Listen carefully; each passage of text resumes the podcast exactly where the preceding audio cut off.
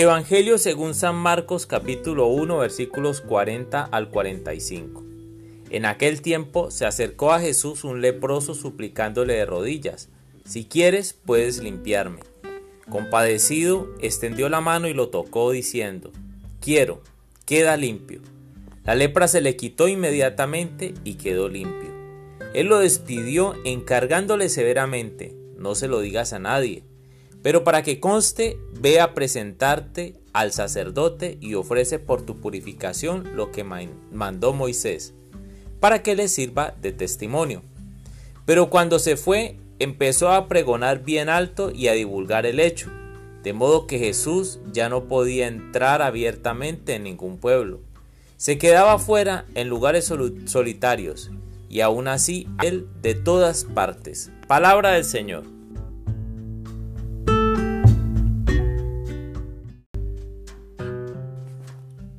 Hola mis amigos. Hoy Jesús sana una vez más a un leproso movido por la compasión, esa emoción que le permite ponerse en los zapatos del otro y conocer lo que siente. Pero el Evangelio de hoy ha llamado mi atención con la severa solicitud de Jesús de no contarle a nadie de su intervención, y más bien lo envía al templo y a cumplir el rito de purificación prescrito por Moisés.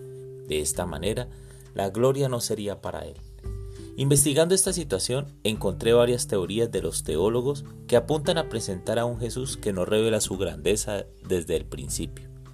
Pero también hay una explicación pedagógica. Jesús no deseaba ser confundido con un curandero más. Jesús no deseaba ser visto como, un hombre que resolvería los problemas en términos más sencillos, diríamos que Él no era un Dios bombero para apagar nuestros incendios en el día a día pero también hay una explicación narrativa. Jesús es el Mesías, el Salvador, no por los milagros realizados, sino por la cruz.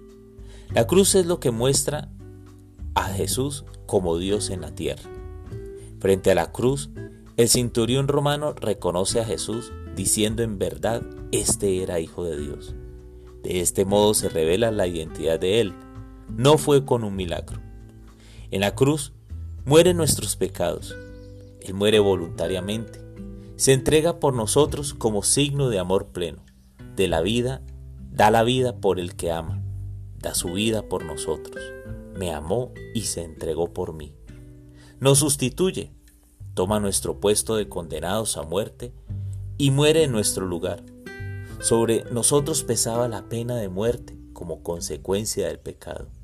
Pero Jesús muere en nuestro lugar.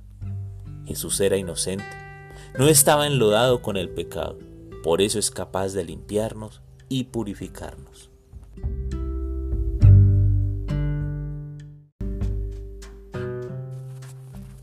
Amado Jesús, hoy solo tengo sentimientos de agradecimiento. Darte gracias, porque en la cruz tú diste muerte al pecado, porque en la cruz tú diste el más grande signo de amor por nosotros, dar la vida. Señor, gracias por ello. Gracias Señor por haberlo dado todo. Gracias Jesús porque estuviste dispuesto a morir en mi lugar. Gracias Jesús por esta oportunidad. Nadie da tanto amor como el que tú das. Señor, gracias, gracias, infinitamente gracias te doy. Y yo te invito hoy para que des gracias a Dios. Si es que no crees en Dios, entonces para qué des gracias a la vida, porque ella te ha dado tantas oportunidades, a pesar de nuestros caprichos y nuestras emociones. Amén.